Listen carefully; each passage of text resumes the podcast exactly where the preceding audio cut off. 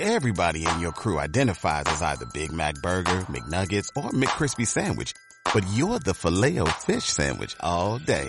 That crispy fish, that savory tartar sauce, that melty cheese, that pillowy bun. Yeah, you get it. Every time. And if you love the filet of fish, right now you can catch two of the classics you love for just $6. Limited time only. Price and participation may vary. Cannot be combined with any other offer. Single item at regular price. Ba da ba ba ba. Muy buenos días, Hanukkah Sameach. Gracias a todas por su asistencia. Hoy tenemos una clase muy bonita, diferente, dinámica, la cual tendremos rifas, tendremos el encendido de la Hanukkah. Las rifas son hasta el final para que se queden hasta el final y no se me pelen a la mitad de la clase. Y vamos a comenzar con el encendido de la Hanukkah. Dice la halajá que también en la mañana de Hanukkah en el Bet Knesset se encienden las velas sin verajá. Y el que enciende las velas del Bet Knesset, la Hanukkah, es como si enciende la menorá del Bet. Por lo tanto, sé que es un gran zehut y muchas de ustedes quisieran encender. Como tenemos tres velas, estamos en el segundo día de Hanukkah, tenemos dos velas y el Shamash. Vamos a invitar a tres de ustedes a encender. Hoy en la noche es tres, se prenden tres y el Shamash. Hoy es dos y el Shamash. Por lo tanto, para poder invitar a alguien de ustedes, Quisiera que me contesten la siguiente pregunta, piénsenla bien. Sabemos, dice el Hatam Sofer, y lo estudiamos el año pasado, y se ha difundido en varios medios, que cada día de Hanukkah es bueno pedirle a Shem por algo. Pero hay gente que piensa que el segundo día por esto, el tercer día, y no es así. Cuando tú prendes la primera vela, aunque sea el quinto día de Hanukkah, puedes pedir por eso. Cuando prendes la segunda, así sucesivamente, cada día, cada vela tiene una representación. Y la primera que conteste qué representa la primera vela va a tener el zehut de prender la primera vela. ¿Qué representa? No agradecimiento. No. Por los hijos no. ¿Qué representa la primera vela? Hashem, perfecto, por favor, pasa.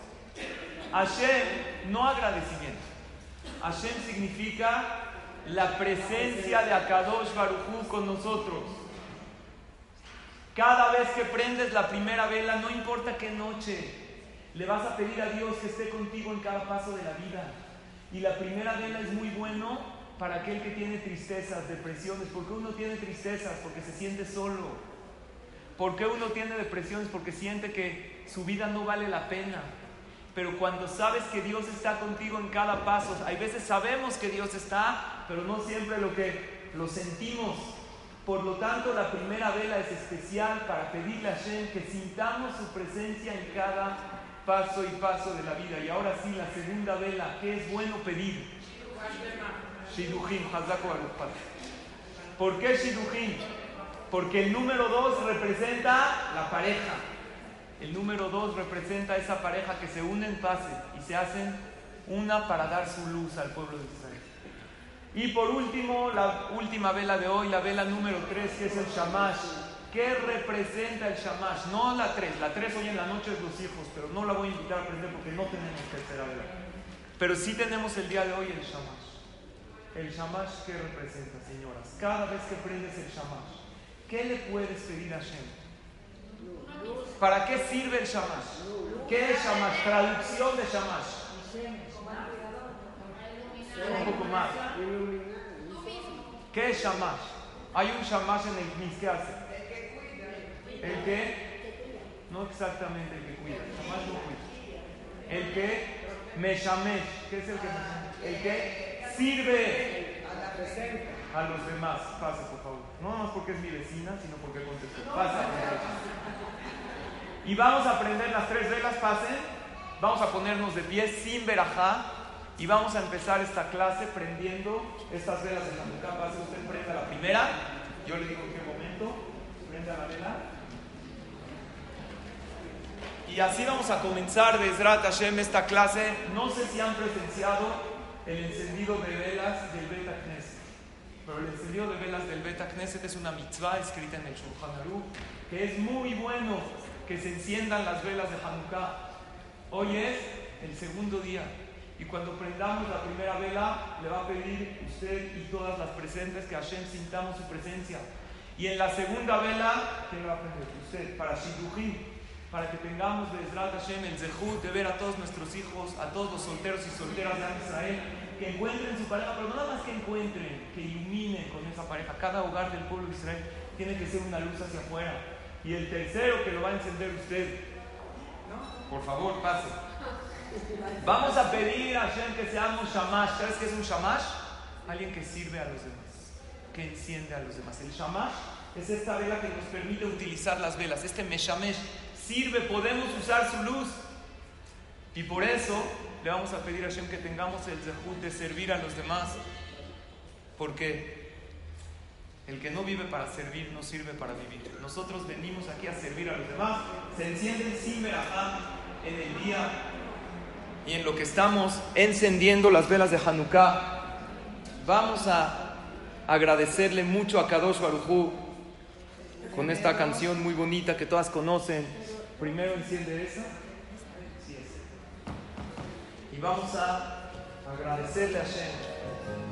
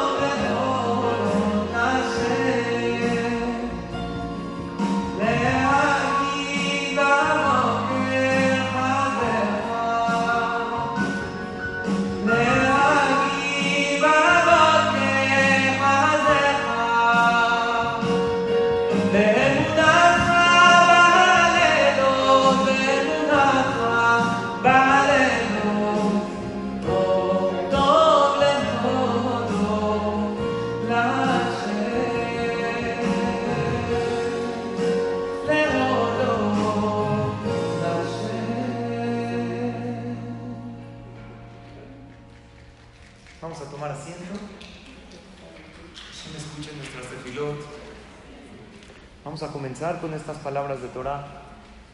Esta clase, todas las verajot, son dedicadas para Verajá y Atzlajá de Elías y Mary Sakal. Gracias por patrocinar esta clase.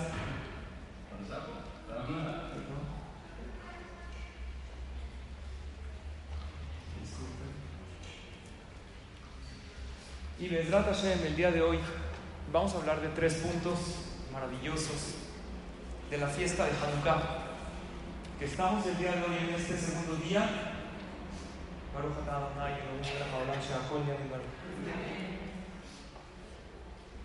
Y el día que más fuerza tiene es el octavo día de Hanukkah. Zot Hanukkah se llama cuando está toda esta Hanukkah llena. ¿Cuándo prendemos la octava vela de Hanukkah? El domingo en la noche. Claro que hay que pedirle mucho a Hashem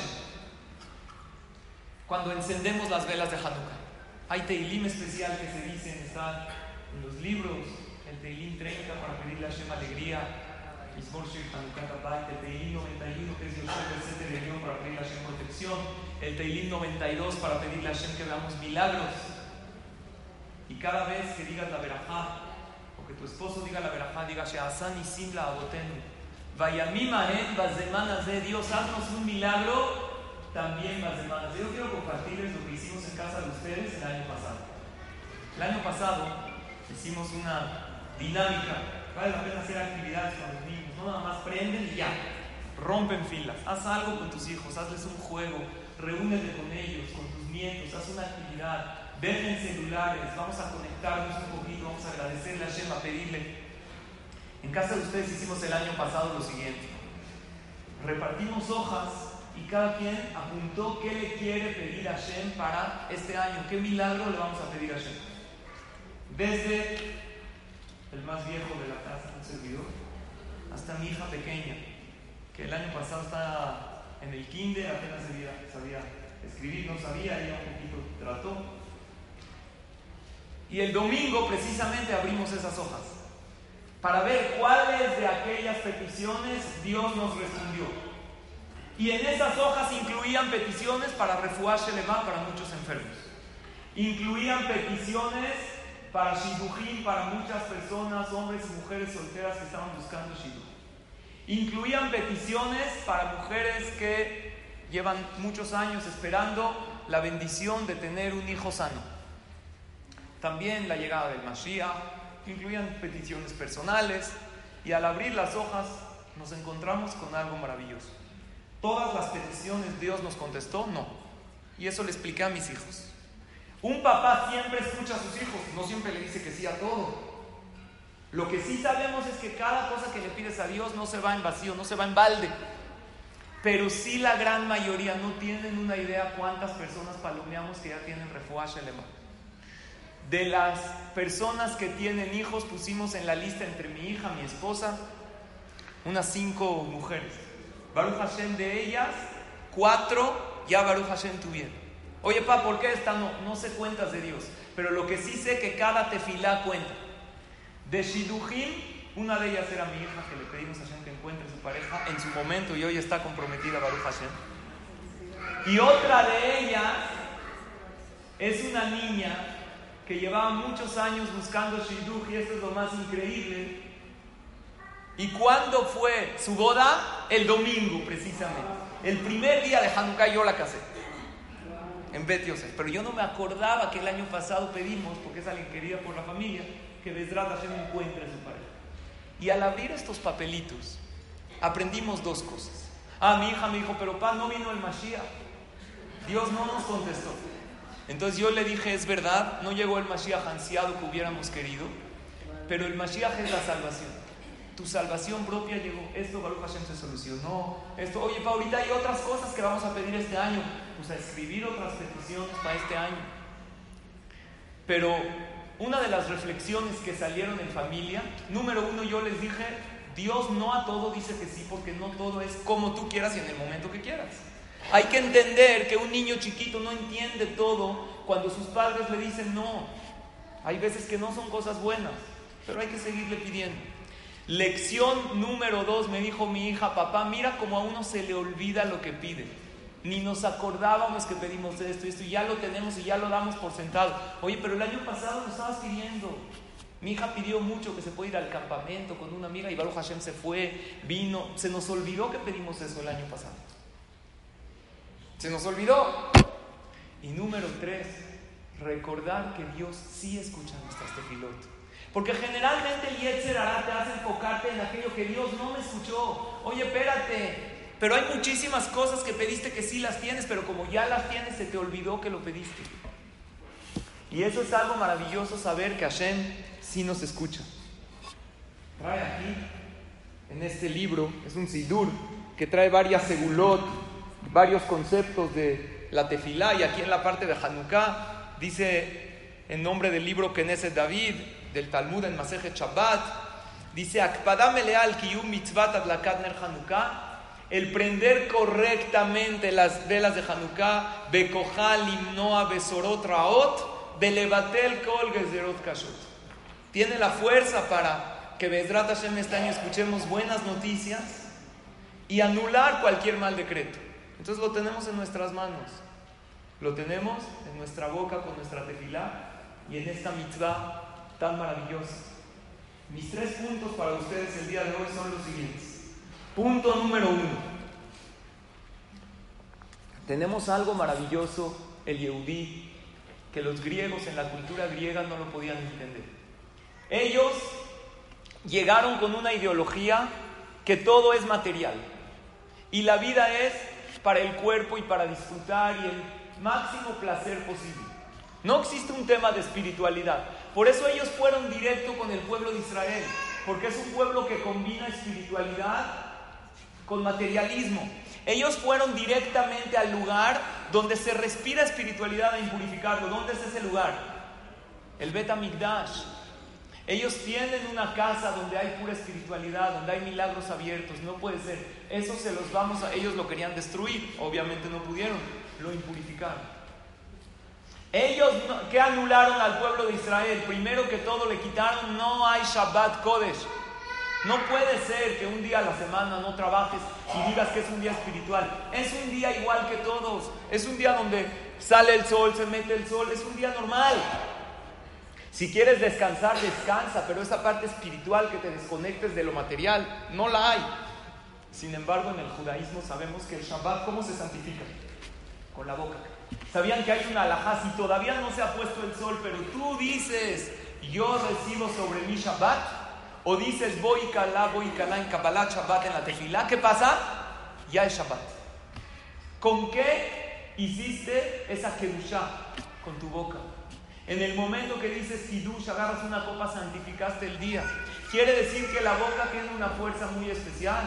¿Qué más les quitaron? Rosh Hodesh. ¿Qué es Rosh Hodesh? El calendario lunar. ¿El calendario lunar cómo se rige? Por la luna, sí, pero falta un ingrediente más. Si está la luna en su lugar, todavía no es Rosh Hodesh. Hasta que los Jajamim, el Bedín, el tribunal rabínico, ¿qué hagan? Digan con su boca, Mekudash, Mekudash. Este mes es santificado. Quiere decir que el pueblo de Israel tenemos una ideología muy grande que es, de tu boca va a emanar todo. Salud. De tu boca, cuando tú sacas palabras buenas, palabras de Torah, creas una energía positiva. Eso ellos no lo entendían. Pero cuando tú hablas la Shonara, te llenas de energía negativa o insultos o cosas malas. Ellos no, pues no lo veo. Las palabras se las lleva el viento. Así se dice. En la Torah no es así. La Hanukkah tiene cuatro cada lado. Pero en el Bet Migdash había una menorá. ¿Cuántos tenía de cada lado? Tres de cada lado y en medio el principal que era Nera Maharabi. Esa vela milagrosamente nunca se apagaba. Jajamín dicen que así está formado el cuerpo de la persona. Nosotros tenemos esta menorá, tenemos de un lado un ojo, un oído, una de las fosas nasales, igual del otro lado, Hashem lo creó simétrico, pero ¿cuál es ese Nera Maharabi, esa vela del medio? Hay tres, tres, ¿qué es lo del medio? La boca. La boca, lo que sacas es Kodesh Kadashim, es lo más sagrado. Y sacas energía. Gente que no están apegados a la Torah no entienden este concepto de no hablar, de no. Hay una anécdota de una mujer que ya estaba mayor, tenía más de 40 años y no se podía casar. Fue con uno de los jajamim en Eretz Israel, se, llamaba, se llama Rabbi Galkon. Este jajam es un conferencista, él contó esta anécdota y le dijo, jajam, no entiendo por qué ya varias tefilot, varias cosas. Le dijo, a ver, cuéntame un poquito de tu vida. Le contó esta señora que cuando ella era una chava y estaba alejada de la Torah, ella formaba parte de una secta espiritual donde al entrar a esa secta uno promete que no se va a casar jamás. ¿Por qué? Porque si se casa, ese esposo, esa esposa le quita la energía. Entonces tiene que vivir para siempre feliz, digo soltero. Perdón. Entonces, no sabía qué hacer. Fue con el jaján, le dijo, tú te auto maldeciste. ¿Cómo lo quito? Existe un concepto que se llama atarat kelalot. Quitar maldiciones. Tú juraste que Barminan, que ella jamás se iba a casar. Y puede ser, la boca tiene mucha fuerza. La Gemara dice, Brit Kerutalas Fataim. Hay un pacto que Dios hizo con la boca. Que lo que dice tiene una fuerza. Tú no sabes quién contesta amén en ese momento cuando tú dices algo. Hay que hacerle a Tarat Kelalot. ¿Qué es Atarat Kelalot? Se reúnen 10 jajamim para quitar maldiciones. Ella se auto-maldijo. Se reunieron 10 jajamim, la llevó a un colel en Jerusalén donde hay 10 jajamim. Le dijo, ven tal día a tal hora. Agarraron todos los jajamim. No es el texto de Atarat Nedarim, es diferente. Que todas las maldiciones que alguien nos maldijo, que Barminan nosotros nos maldijimos a nosotros mismos, que se anulen, que se cancelen. Esta persona tiene que dar una tzedaká, tiene que hacer teshuvah y se anula. Acabando el atarat que la lot, le dice uno de los abrejim al jajam, jajam, ¿para qué le hicimos atarat que la lot? Dijo, es que esa es una señora grande, tiene más de 40 años. Ella prometió que no se iba a casar y ahorita se acercó a la Torah, entendió lo que es la importancia de formar un hogar en el pueblo de Israel. Dijo, jajam, tengo un shidduch para ella. Tengo un shidduch. Tengo alguien de mi familia que conozco que tampoco se ha casado y está buscando exactamente una mujer como las características que yo alcancé a percibir de lo que vi en ella. No lo van a creer, ¿verdad? Está impresionante. Pero después de la cara que la lo Dios sí lo creo. Salieron, Baruch Hashem, se casaron, hasta hoy en día tienen una familia. Ella tenía más de 40 años, cosa que no es fácil. La fertilidad en la mujer en esa edad baja un poco, sin embargo, Baruch Hashem tuvo varios hijos sanos y formó el hogar en el pueblo de Israel. La boca es importantísima. Y esta es mi primer mensaje para ustedes. Mi primer mensaje es a empezar a sacar cosas buenas de la boca y a enseñárselo a sus hijos. Hay veces llega tu esposo y ¿qué te dice? Es que no vamos a salir de vacaciones porque la situación está dificilísima. ¿Qué le tienes que decir? Si le dices sí vamos a salir, no lo contradigas porque se pone loco. Hazme caso. No lo contradigas. La verdad las valoro y las entiendo las que están casadas. ¿Cómo puede? Le dices que no se pone como loco. Es que ya no aguanto el trabajo y mi jefe es un de lo peor. Si le dices, no, no digas así, hay que hablar positivo. Te va a decir que tú que sabes lo que tú le tienes que decir todo el tiempo positivo.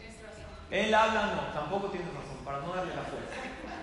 Es que nos va a ir de la patada con AMLO. Tú le tienes que decir, Bezrat Hashem, tú eres trabajador, tú eres un tzadik, y con la ayuda de Hashem, y gracias que tengo un esposo maravilloso como tú, nos va a ir de maravilla. Él se va a voltear, va a decir, ¿quién me dijo eso? No lo va a creer que viene de ti. Pero tienes y tenemos que acostumbrarnos a sacar positivo de nuestra boca. Brit kerutalas fataim. La Gemara dice, Hashem hizo un pacto con la boca. Que una persona se sentencia a sí mismo se premia a sí mismo. Estaba oyendo en una ocasión un programa en el radio que habla de salud, de la enfermedad, y hablaba el del programa, el conductor, en primera persona. Si a él le da la majalá, pero así todo directo, entonces, ¿qué haría él? Pero todo en primera persona. Nosotros ni siquiera la palabra ni el nombre de la enfermedad decimos, porque sabemos que de la boca se sacan nada más bendiciones, nada más bien, nada más cosas buenas. ¿Quieres hacer un ejercicio increíble con tus hijos? ¿Viste a esa hora que los niños los mandas a dormir y se paran? Entonces los mandas a dormir y se vuelven a parar. No hay manera de acostarlos. ¿Conocen las tostadoras de pan que le así? Y brinca todo el tiempo, lo regresa, se para, se regresa. No hay la manera. Y se paran y él sabe qué quiere. Ma, tengo sed. Le das un vaso. Toma una, un trago ya no tengo sed. Ok, duerme. Se regresa otra vez a la cama. Estás tú en la cocina preparando el lunch, se para otra vez. Ma, ¿qué pasa? Me duele. ¿Dónde te duele? Eh, no sabe dónde. Eh, aquí. Ok, ven, ponte esto. ¿Qué quiere el niño en ese momento? Vamos atrás de la psicología. Quiere hablar. Está cerrando su disco. Necesita hablar, necesita dialogar. ¿Quieres un tip maravilloso?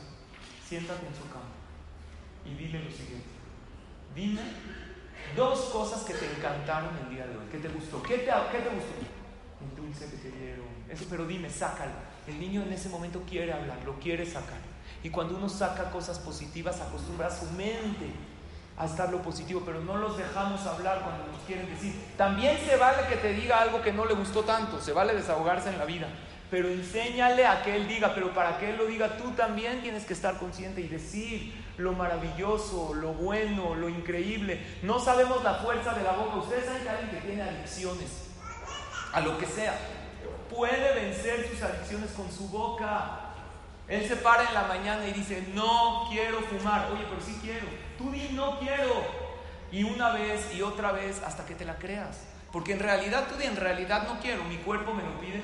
Tengo este deseo que quisiera, pero yo no quiero. Y lo dices. Y sé que me hace daño. Sé que eh, no lo quiero. Ni modo, se me antoja. Ya lo dijiste. Ya metiste algo muy fuerte en tu cuerpo, en tu alma. Esto es el primer punto, señoras. La boca. La boca es el centro de la menora. Punto número dos, la mente. Hanukkah nos deja una lección muy grande de cómo pensar en la vida. Dice el Maimónides, dice el Rambam en Alajot Hanukkah. Los días de Hanukkah se fijaron para tres cosas: Halel, Hoda'a y Simha. ¿Me ayudan a traducir? Alel, ¿qué es Alel?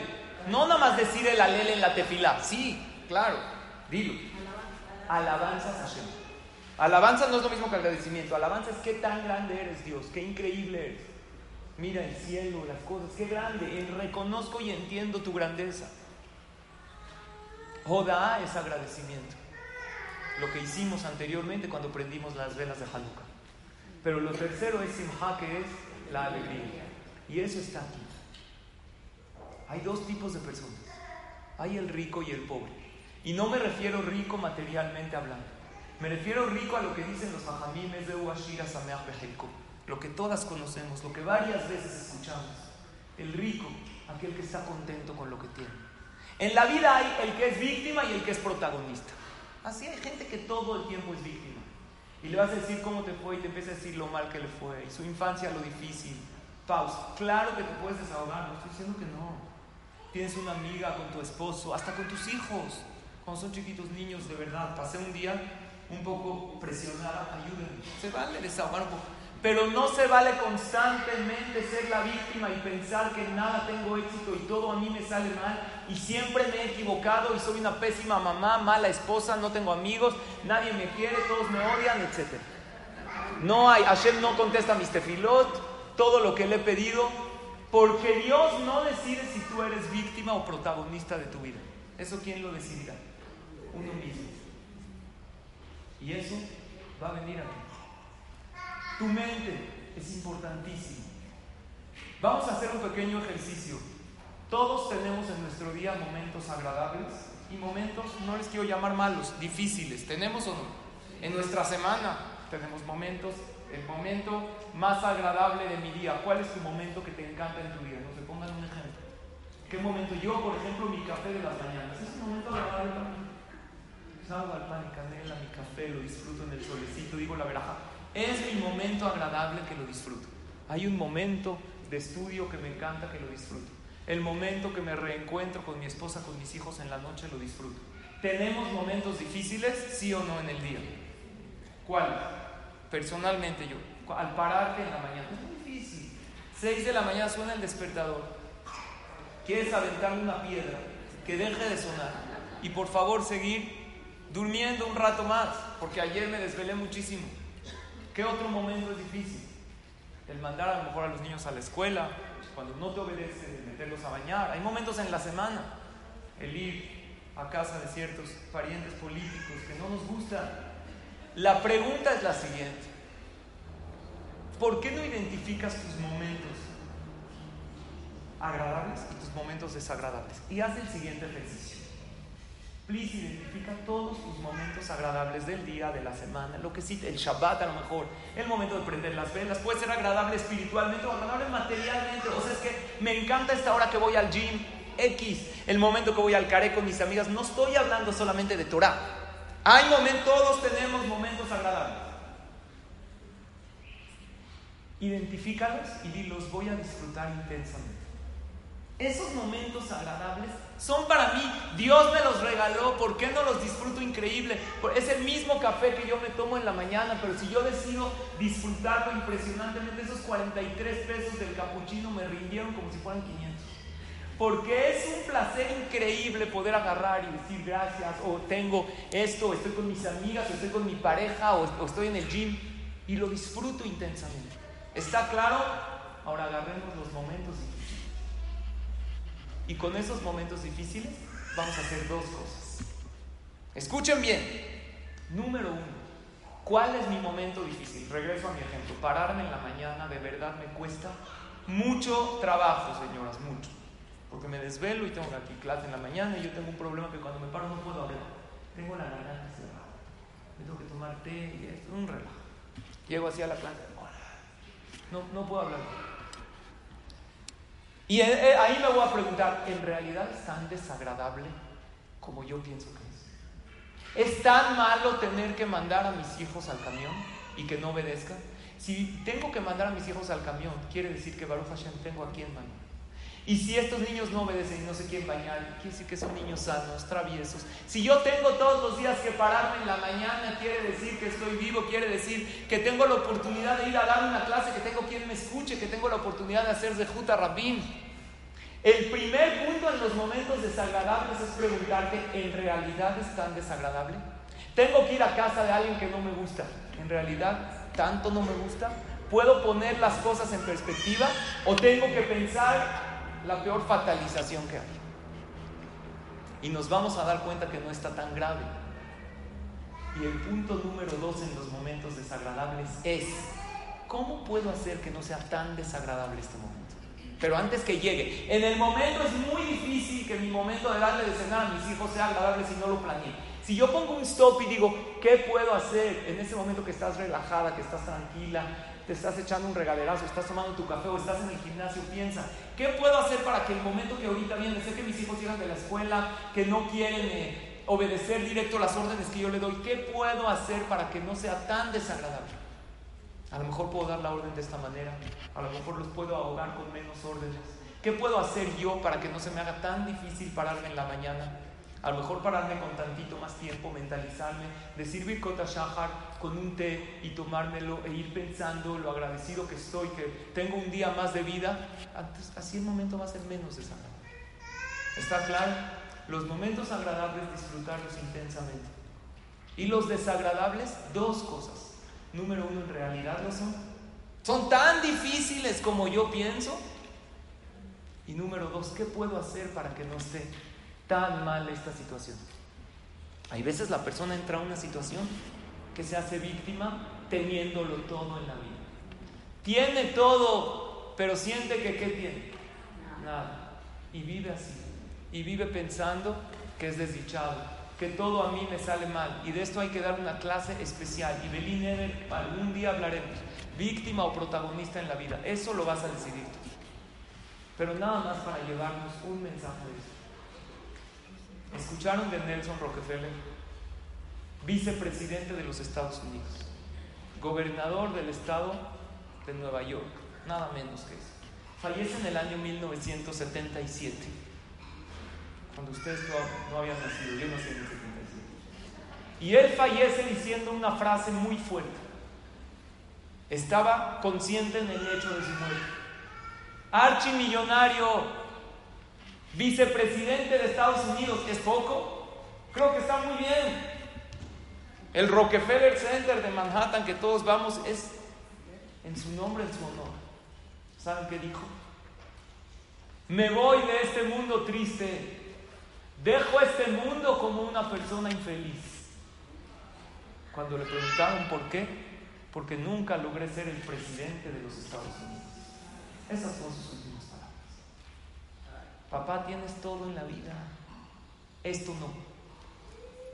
Y por ser, no estoy diciendo que no hay que ambicionar, sí hay que ambicionar. Les he dicho esta frase que me encanta varias veces. Disfruta de lo que tienes mientras consigues lo que quieres. Tienes muchas cosas en la vida, disfrútalas hoy. Claro que ponte metas, pero no quiere decir que si no logré esa meta, no tengo mucho. Regreso a la listita de las peticiones de Hanukkah. Es verdad, no llegó el Mashiach, esa persona Barmina no se curó, este todavía no ha tenido hijos. Pero ve cuántos sí Hashem me contestó. Y de ahí va a depender víctima o protagonista. Porque puedes disfrutar muchísimo de lo que tienes, aún estando en la peor situación, entre comillas, de lo que a ti te parece que es la peor. Y así una persona se la pasa viviendo pensando que es alguien desdichado. Hay una frase que dice, a lo mejor no tienes la vida que soñaste, pero posiblemente tienes la vida que muchos sueñan. No sabes cuánta gente te ve y te envidia y diría, wow, yo quisiera estar como ella. Y tú que estás así, no te sientes, y ahorita no estoy hablando de la boca de lo que dices, puede ser que por afuera decimos Baruch Hashem, todo bien, y el punto uno lo tenemos, pero el punto dos va a estar aquí. Y eso es importantísimo que lo tengamos en la vida. Que nos concentremos personalmente sabiendo que somos ricos, que si yo te pregunto, ¿tú eres rico o pobre? Y que puedas contestar, soy rico porque tengo todo, porque me va increíble. Sí, tengo esto y esto y esto que no. ¿Y saben cuál es la raíz de la maldad en el mundo? Una persona que siente que no tiene las cosas. Una persona que siente que le falta, está dispuesta a hacer cualquier atrocidad para lograr. Todas las desgracias en el mundo, como el holocausto, matanzas masivas, vienen de gente que sintieron que algo les falta. De gente llena nada más salen cosas buenas. De gente satisfecha nada más salen cosas buenas hacia los demás. Porque bueno, estoy bien, estoy bien con lo que tengo. Jabón, no me molesta que tú tengas pero de gente que siente que le falta. Hay una fábula maravillosa de un rey que él, aunque lo tenía todo, se sentía vacío, se sentía mal, estaba triste, estaba enojado, estaba molesto e irritado. Y él tenía uno de sus súbditos, un peón, que lo servía en la mañana, le traía el desayuno, pero ¿cómo se lo traía? Contento, chiflando, tarareando y le decía a su majestad, aquí está su desayuno. El rey en una ocasión le dijo, ven para acá, ¿cuál es tu secreto? ¿Por qué estás tan feliz? ¿Vives de ropa vieja lo que sobra aquí del reino de los súbditos que son, te lo damos a ti? Te llevas las sobras de la comida y vives en una casita muy humilde. ¿Por qué estás tan contento? Le dijo, es que no tengo motivos para estar triste. Usted me tiene aquí sirviéndole. Tengo comida rica que me sobra, de lo que sobra de aquí me la puedo llevar a mi casa. Llegando a mi casa en una jornada de trabajo no tan difícil, a eso de las 5 de la tarde, ya puedo llegar a ver a mi esposa, a mis hijos, estar con ellos. No tengo motivos para estar triste. El rey le dijo, dime la verdad, no puede ser. Hay algo que me estás ocultando. Le dijo su majestad. Es la realidad. Le dijo, si tienes un secreto y no me lo dices, te puedo mandar a cortar la cabeza, ¿tú sabes? Le dijo, sí, pero es la verdad. Estoy contento, no tengo motivos para estar triste. Le dijo, vete. Dicho esto, hace una reverencia, sonríe y se retira. Le llama el rey a uno de sus sabios consejeros y le dice, qué raro. ¿Por qué este peón que yo tengo, que es de los más bajos en el rango de mis esclavos, de mis sirvientes, siempre está feliz? Dijo, muy fácil, su majestad. Él no ha entrado al círculo. Dijo, ¿cómo que no ha entrado al círculo? Uno decide si entrar o salir. Dijo, hay circunstancias en la vida que te hacen entrar. Le dijo, ¿a qué círculo te refieres? Dijo, este se llama el círculo de los 99. ¿Cómo el círculo de los 99? Dijo, si quieres se lo puedo probar, pero va a perder un súbdito leal y bueno. Dijo, con tal de entenderlo vale la pena. Dijo, ok, su majestad, nos vemos en la noche fuera de la casa de este pobre esclavo y se lo voy a demostrar qué es ese círculo. Nada más tiene que llevar con usted una bolsa de piel con 99 monedas de oro. Es. El rey así lo hace, queda de ver a su sabio consejero, llevaron unos binoculares, le tocan la puerta y le dejan esta bolsa con 99 monedas de oro que decía una nota. Querido súbdito, esta es tu recompensa por ser un buen hombre. Disfruta de este dinero y no le digas a nadie cómo lo obtuviste se esconden detrás de un árbol. Este súbdito abre la puerta al agarrar salud. Esta bolsa con las monedas y escuchar un sonido como de metales se le hizo muy raro. Ya era tarde en la noche. Su esposa, sus hijos estaban todos dormidos en esa pequeña choza que tenía. Él abre la bolsa, prende una vela, estamos hablando de los tiempos de antes, y no lo puede creer al ver monedas de oro. Nunca había visto una de ellas de cerca y ahora las tiene y son de él. Y las empieza a afilar en montoncitos. Diez, empieza a contar 20, 30, 40, 80, 90, 91, 95, 98, 99. El último montoncito se ve. Y él empieza a buscar dice, no puede ser, me robaron. Malditos rateros. Se empieza a poner mal. Y todo esto lo están viendo el sabio y el rey desde afuera. voltea la bolsa, ya con el ceño fruncido, esa sonrisa que dibujaba su rostro se le quitó. Y empieza a pensar y a decir en voz alta cómo ellos están oyendo todo. Era una choza con paredes muy delgadas. Necesito conseguir la moneda número 100. 99 no es un número completo.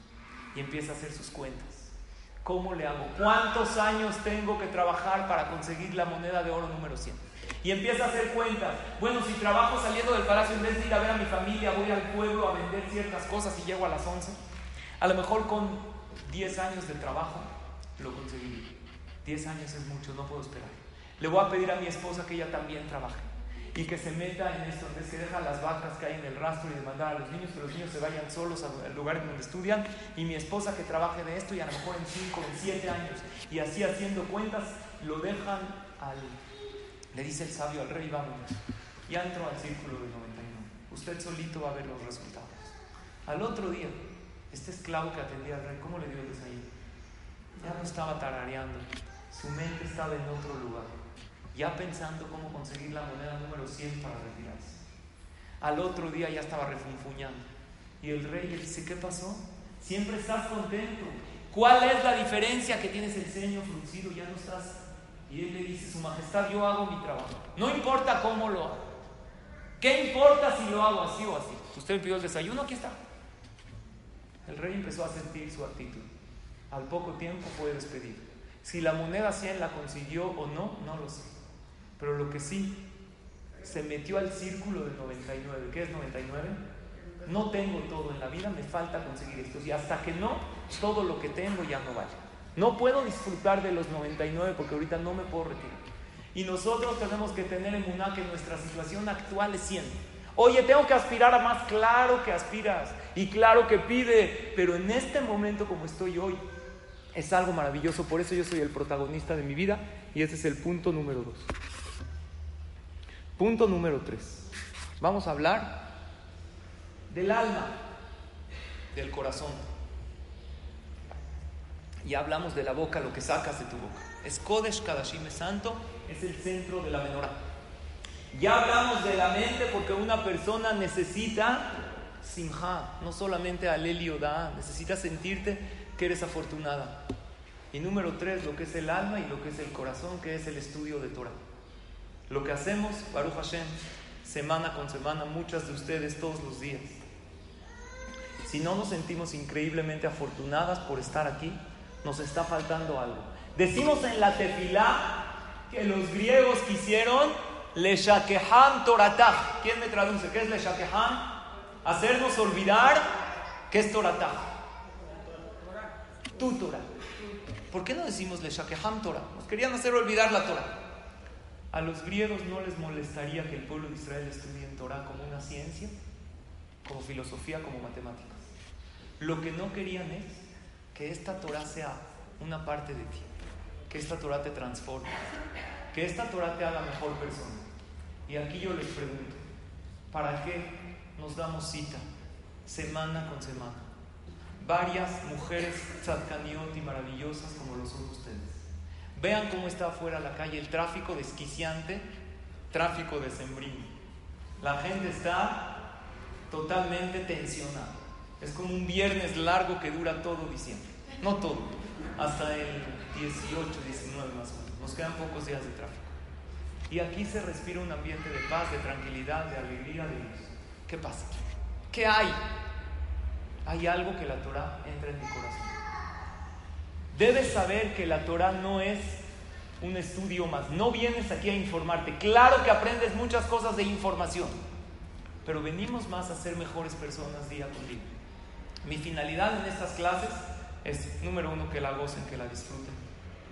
Pero número dos, que nos sirva para ser mejores personas día con día.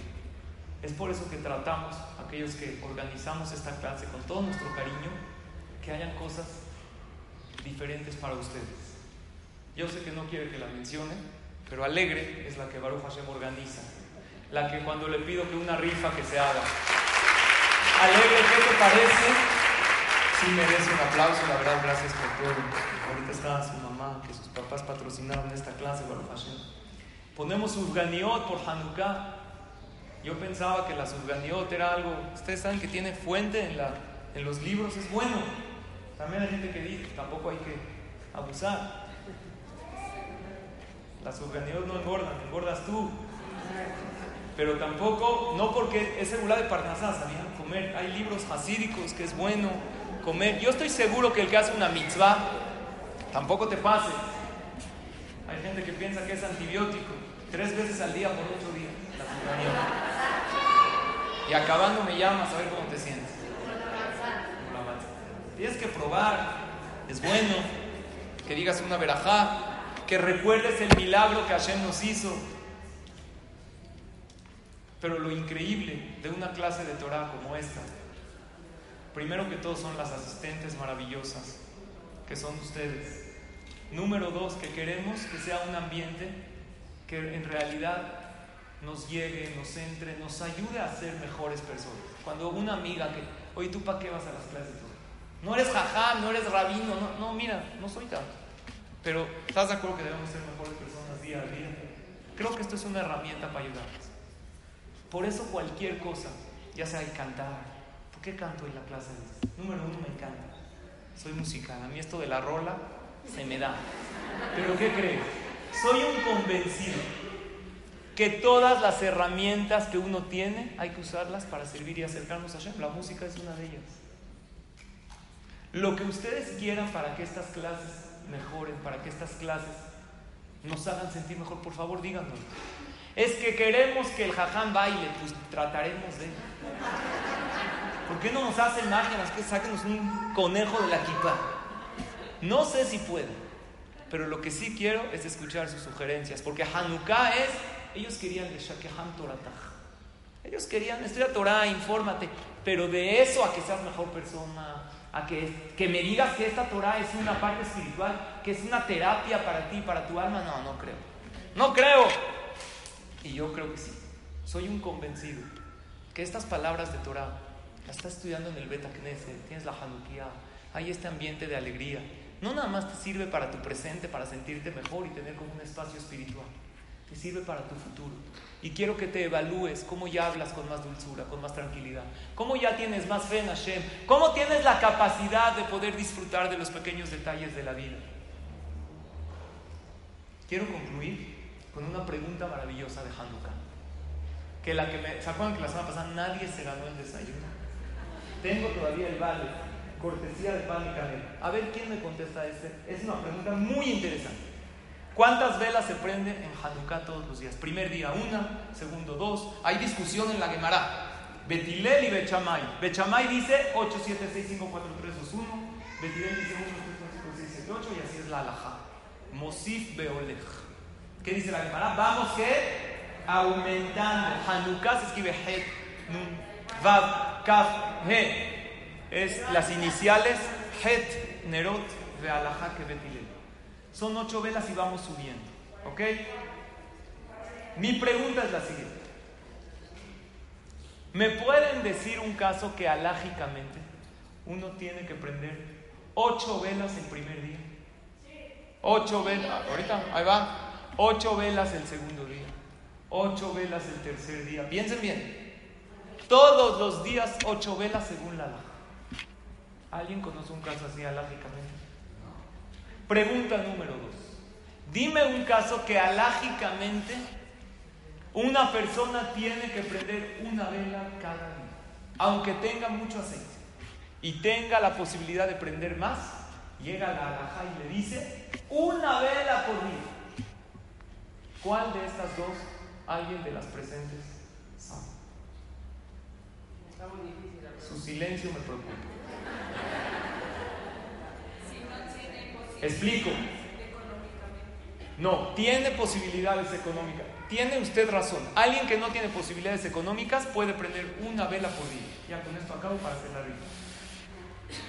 Pero hay alguien que tiene posibilidades económicas y no tiene enfermedades y le decimos alágicamente, ¿cuántas tiene que prender? Una por día. Y hay otra persona que alágicamente, ¿qué le decimos? ¿Cuántas tiene que prender? Ocho por día. ¿Alguien sabe o no? Esta pregunta no las culpo, les voy a explicar por qué. Porque este desayuno lo vamos a rezar porque nadie se lo gana. Y hay jajamín que no conocen esta alajá. Pero yo no nada más, como les dije, no es mi finalidad darles alajot. Mi finalidad es darles mensajes de por vida. ¿Saben cuál? Agarra, de verdad, si un jajam o alguien estuvo, a ver, no, no, no, tú que muy salsa, a ver, dime una alajá que tienes que aprender ocho todos los días.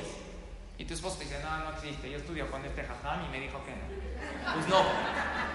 Yo te voy a él le gusta sentirse muy acá, pero tú dile quién está más acá. Ahí les va. ¿Qué pasa a una persona barmina? Está en el lecho. Usted iba a contestar. ¿Se la sabe? ¿Eh? ¿Enfermo qué? ¿Cuál quiere contestar? ¿La de 8 todos los días o la de 1 todos los días? La de 1 todos los días. No, sano, perfecto.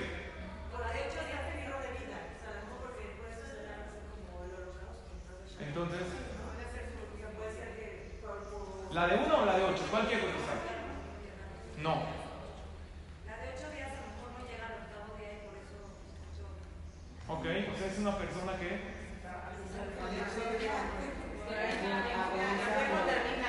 Ok. Esta, sí, es correcto. Pero como todas contestaron, la voy a rifar ¿A quién se lo doy? ¿Se lo quieren? Usted la papá y yo el café, casi un trago. No lo puedo.